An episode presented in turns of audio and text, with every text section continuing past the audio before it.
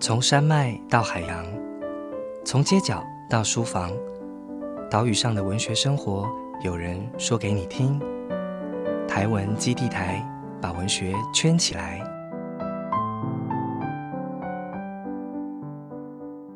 大家好，我是台文基地台的值日生马一航。台湾基地台是由台湾文学基地所设置，我们会在这个 podcast 频道与您分享关于写作者、关于阅读的新鲜事，将台湾文学的各种讯息发送给大家。接下来的单元叫做隐藏版包厢，这是我们这一季的新单元，我们会跟呃不同的作家，像是开一个小包厢一样来聊天。那这个隐藏，也就是可能我们平常不为人知关于作家的生活的新鲜事，在这个单元会聊一些可能跟写作相关，但也许不直接那。那么相关的话题，那这次我们隐藏版包厢的来宾是作家多马斯。这次的小企划叫做“写作之外的生活”。那其实台湾的写作者很多都非常多才多艺，有人可能会登山，那有的人是猎人啊，那有的人可能同时也是呃画家或有不同的这个专长。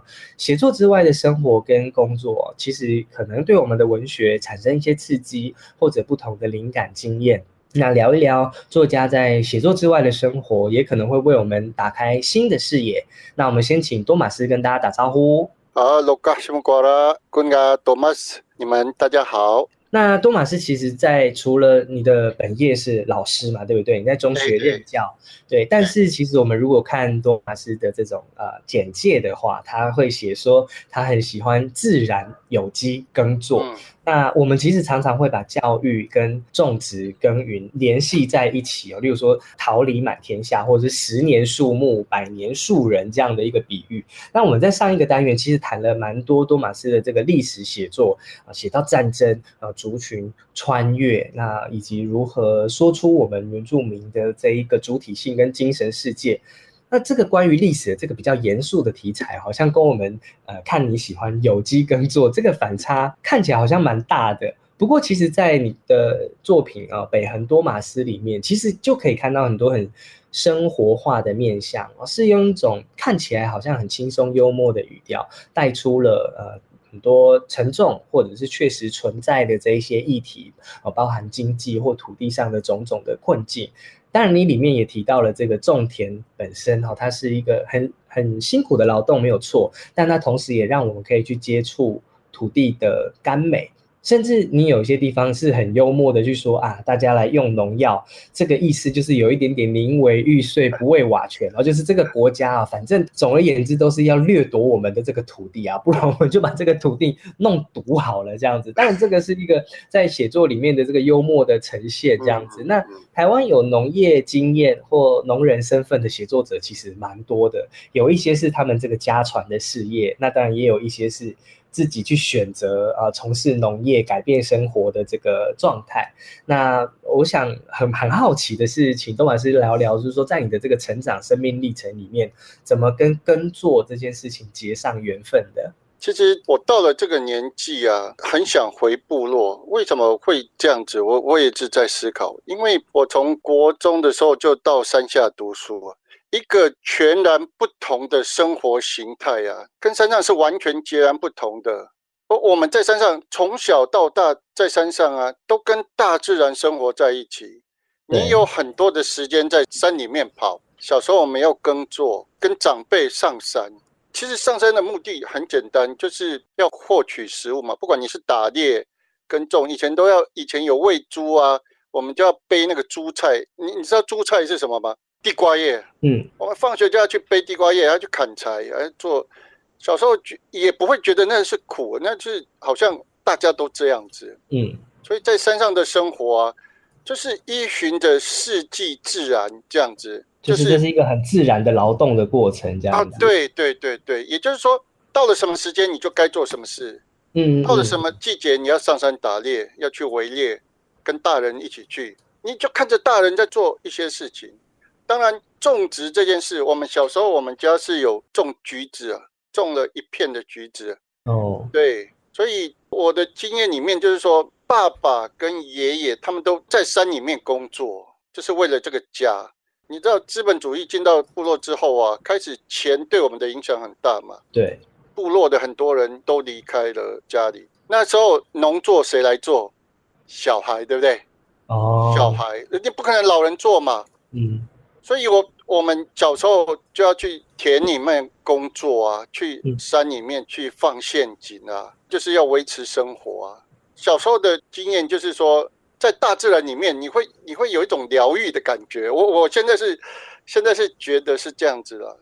为什么种植对我来说，我现在也也在，我我现在已经退休了嘛，我我就回到部落整理果园呐、其实我还有更远大的计划，我想做一个部落书屋了，推广阅读共读的。因为我在外面做得很好，我推学生的阅读写作。我我心想就说，为什么我不能回到部落？部落去。前几年我又我我有在部落做社区总体营造的工作，后来是失败了。我我想很多原因了，牵扯到经费跟人的问题啊。不是你想的这么单纯。那我最近就是说，先回部落，跟老人家去连接，跟这个土地再连接在一起。因为我嗯有太长的时间都在都市工作，虽然假日有回去，可是那种连接是不同的。因为现在的小孩子啊，你你是不太认识的，那种连接好像断掉了。嗯，跟部落的人的连接断掉，可是跟土地啊，土地就是一直持续的。哪个地方我走过，我常常跟我孩子讲，那个零线啊，我上去过，哪一边是我的猎场，我经常在那边放那个陷阱。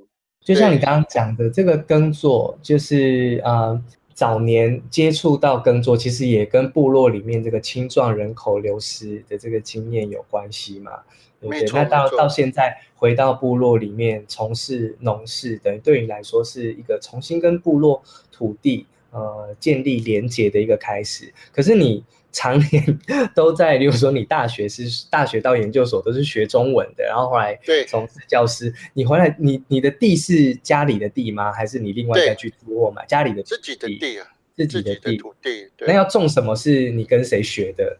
无师自通还是上网查？种东西对原住民来说不难，我最厉害的是嫁接。植物其实很有趣，你可以把它就是说这种品种啊，透过筛选，然后呃嫁接，呃做一些品种的改良，嗯，哎，很有趣。它就像人一样，你对它好，它就长出一些果实给你。真的是看得到的变化这样子。对对对对可对，以发明你自己的品种的那个梨子啊，水蜜桃这样子哎，这个 改良了，还还没有到那那么高还没有。到那么高深。对对对，但是它里面就会有令人觉得很有趣的这个地方嘛，对不对？你在自己土地上面啊，做什么事都很疗愈，你知道吗？嗯，我我挖个水池养个鱼啊，土地之所以重要就是这样子。我们的土地啊都被标为国有林地啊，对，土地都是国家的。好，你只要在土地上面自己的土地上面动一下，马上就被罚，马上就被。这嗯对我们公平嘛？有时候你你试想，而且我们那是水源保护区，也不能开挖还是怎么样。当然嗯这是好了，可是石门水库那个大汉溪流域，它当然是很重要的一条流域啊。可是你做了水库之后也没有管理，你知道淤沙很严重，然后你看水源保护区也不能做很大的耕动，而且要看、看政府的颜色。最近又要土地重化了，国土重化了，现在连畜牧都不行哦，而且不能施用肥料，还不能施用农药那些，所以这就很很无奈，你知道吗？有时候我的魔幻写实就是基于很无奈的，让你只能自我嘲讽一下自己。其实我觉得就跟北很多马斯里面一样，就是说这里面你其实借着菜哦，不管是种菜、买菜、卖菜，描绘了很多情境诶。例如说里面也写到，就是说家人比较喜欢那个菜车开来，那个菜车是很有吸引力的，比不上自己田里面的这个菜哦。但但那个吸引力也来自于说对。部落跟都市生活之间的那个反差，就是说深情辛苦不敌这一台山下来的菜车，或甚至是要去算这个高丽菜的数学题哦。这个高丽菜两斤重，要装成一篓算一件，那这个每篓有十颗，一台车可以载两百件哦。今天晚上有五台车，几个人砍菜，那一个人的工钱是多少？哦，超难算，这个我们自己看的可能就会放弃这样子。然后，但是这里面这种。数学题哦，这这这，它其实背后是这整个家庭，或者是说这个部落里面关于经济的这种重担。那关于农事哦，你刚刚提到这个你很享受的部分，其实是说看在这个田里面你要做什么这件事情，其实很疗愈嘛，对不对？那但是其实应该也有很很不享受的片刻吧，然后让你觉得很很很辛苦的这个片刻哦，你有没有办法再跟我们多聊一些这一些你你你觉得很享受或是很不享受的地方？不享受就是有时候会跟太太起冲突了，因为就太太不喜欢你知道吗？嗯，就是老婆不喜欢，是不喜欢你去做农，还是说不喜欢跟着一起做农？都有。他觉得你一个读书人跑去山上穿个雨鞋，在山上打滚一整天或很多的时间耗在那里，不符合他的期待了。我我应该就是说回应你的太太？我当然不能回，我太太很凶，不能回应。我我只能说啊，好好好，泰雅族的女生很凶的，很有趣。因为这个其实跟那个夏曼兰波安老师哦，他以前写《人海情深》呃，他里面就常常写到也是类似的片段，只是他的场景换成他要去捕鱼，对。对不对？他要去捕鱼，然后太太就念说：“你人家都在公务机关上班，然后谁谁谁又怎样怎样？那为什么你你要一直去海里面嘞？这样子，那也没有直接的争吵，但是他就会觉得此刻只有这个海是最懂他的这样子。那我想你们心情可能也是这样子，到田里面看着这一些植物，仿佛这一些植物是最懂你这样子哦。就是说，从小在那种环境啊。很熟悉的环境下成长，那个地方啊，你你有感情在，你知道吗？嗯，你就会在那边，不管怎么样，你就是说在外面受了很多的压力还是怎么样，你回到那个地方就是释放自己啊。这种东西就是其实也。看起来很单纯啦，但是它其实也是一件不简单的事情。就像我，我最前阵子哦，我三级警戒的时候，大家不是都在家里面吗？嗯，很很少很少出去。然后那时候我我就觉得说。好像种东西哦，就是因为我们每天都吃水果嘛，水果都有种子，其实种子都可以让它们发芽。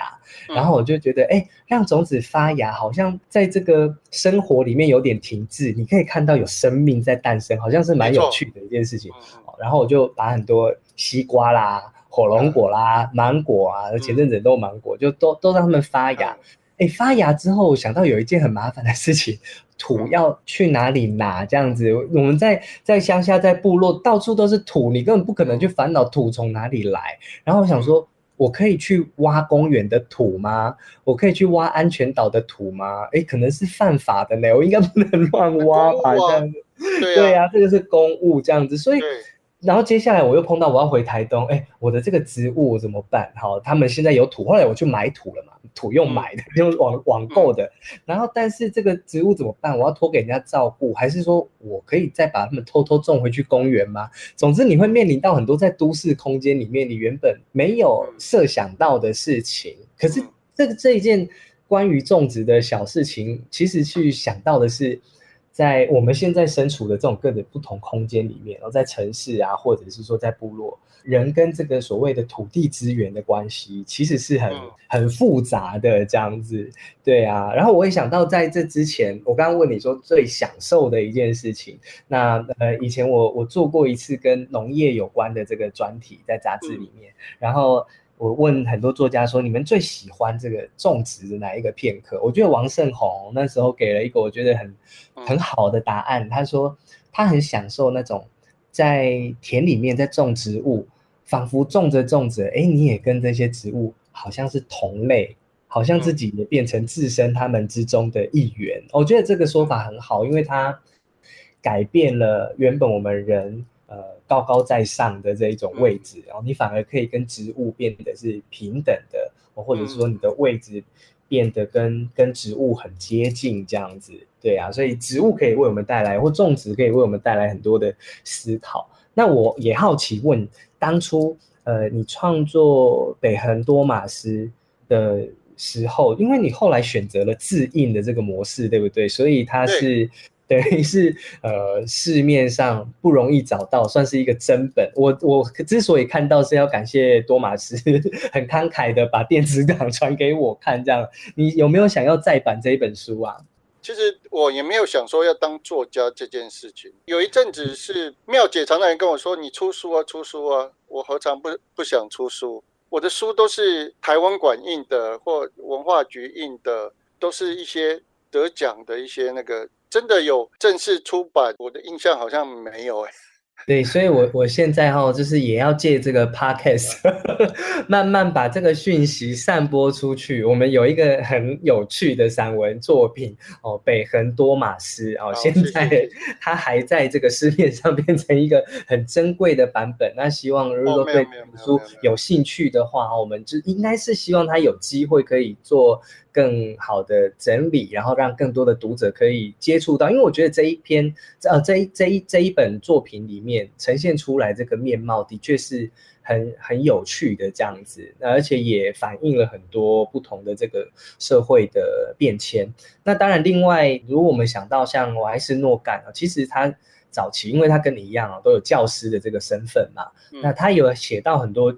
教师对学生的这个期待，但他其实也有提到，就是说早期呃部落里面，那因为经济作物开始嘛，大家转做经济作物，那然后甚至是说这些呃土地。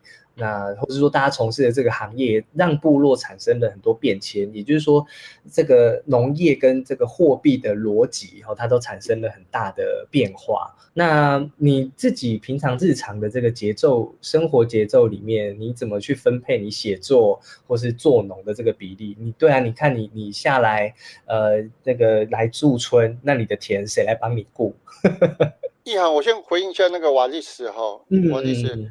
其实泰雅族的社会早期，我们看文献，它是一个类似共产主义的一个社社会形态啊。嗯，分享。我们小时候还有围猎哦，每家要出壮丁这样子，要去山上，然后回来大家再分这样子。就是那个时代啊，资本主义还没有那么明显在部落，因为山地管制区，你知道进到我们的部落要办乙种入山证，还要经过检查哨管制站。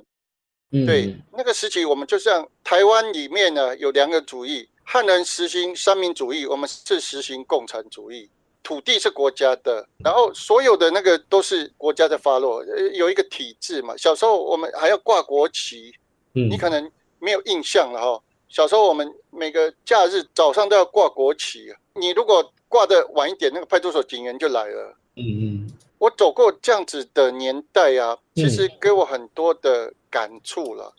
也就是说，在我的创作上面，也也也是会有会有这样子的一个对自己、对部落、对社会的一种反省呢。但可能也表示，就是说，面对土地，或你刚刚思考到这一连串过去我们部落的这个经济的生产形态哦，到现在啊，虽虽然呃大家的这个生活状况有一点点改善啊，可是事实上其实还是有蛮多你很难去。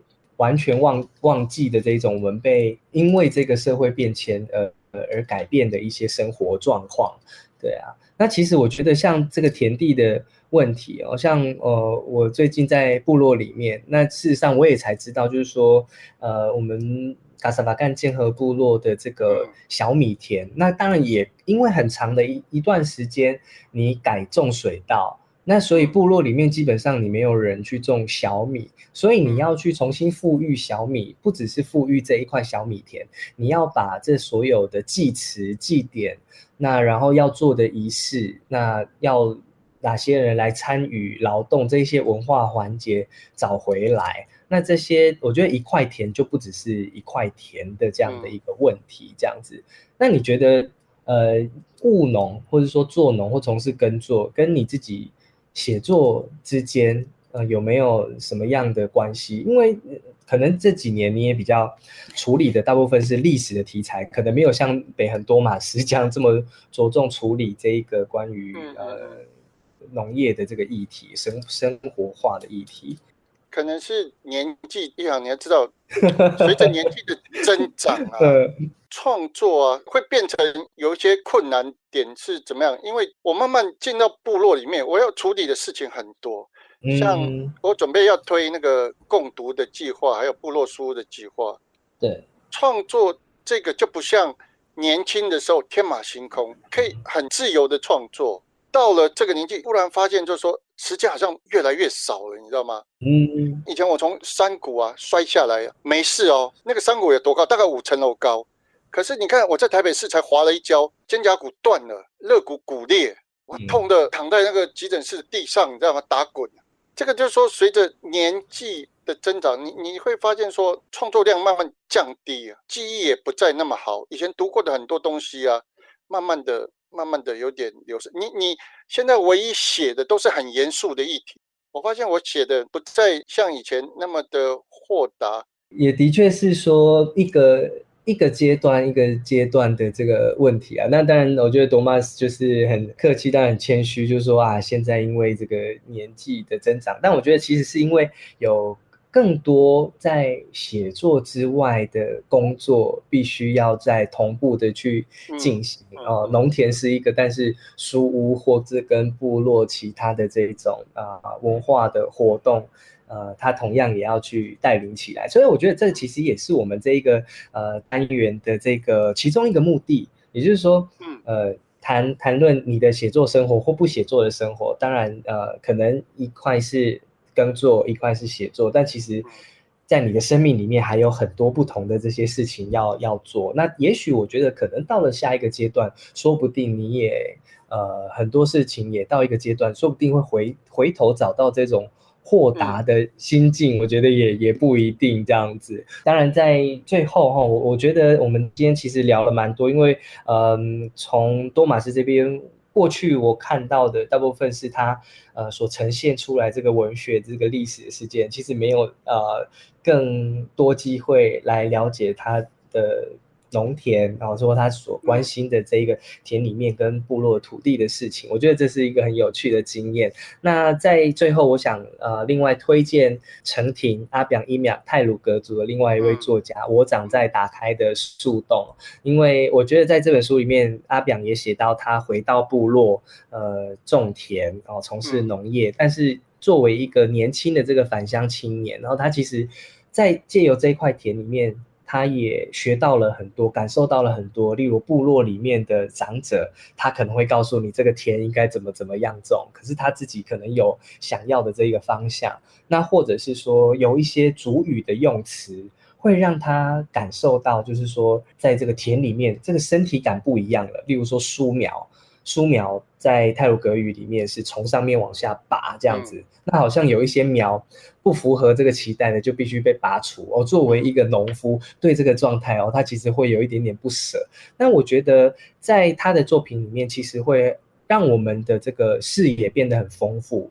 身体跟土地的感觉，那或者是说汉语跟主语之间的这个感觉哦，那所以我觉得也很推荐大家一起来呃读这一本《我长在打开的树洞》，可以看到很多部落的这一种关系。那我想未来期待多马斯这个，如果这个部落的书屋哦，或者是说有更多呃，我们可以一起来投注心力的哦，就像把部落。当作是一个正在呃蓬勃生长的一块田一样哦，那我觉得我们可以一起来投注彼此的心力。那接下来有机会，我想也可以去你们那边走一走，对不对？可以可以可以。这个部落再看这个所谓的土地的甘美哦，因为我想在多马斯的这个一篇文章叫《美丽的土地》里面，他我觉得他说的很好，就是说土地的甘美只有被滋养过的孩子们知道。哦，它里面说，数十年后是不是我的孩子也会坐在这里怀念着呃我跟以前的先人呢？因为这个农事，我想不只是休闲，也不只是单纯的工作，跟我们正在从事的写作一样，就是都是跟过去的资源，当然也是跟现在跟未来联系的一种管道。呃，所谓的生机耕种，这个有机的农业，其实也是带来很多不同。层面的这种生长的契机，这样子，那真的很感谢呃多马斯在这一段这个这个访谈里面，然后跟我们做的这一些分享。那我想也希望更多的读者来阅读多马斯的作品，来阅读台湾跟农业有关的作品。那当然更重要的是实际走到我们所身处的土地里面去感受一下这个土地的甘美。让我们再一次谢谢多马斯。那当然欢迎大家到 Apple 的 Podcast 的留言区给我们啊评价建议。当然如果可以的话，给我们五颗星，让我们有更多的这个鼓励。好，那然后再一次的谢谢多马斯。那我们下次会在台湾记忆台相会。谢谢大家，谢谢大家。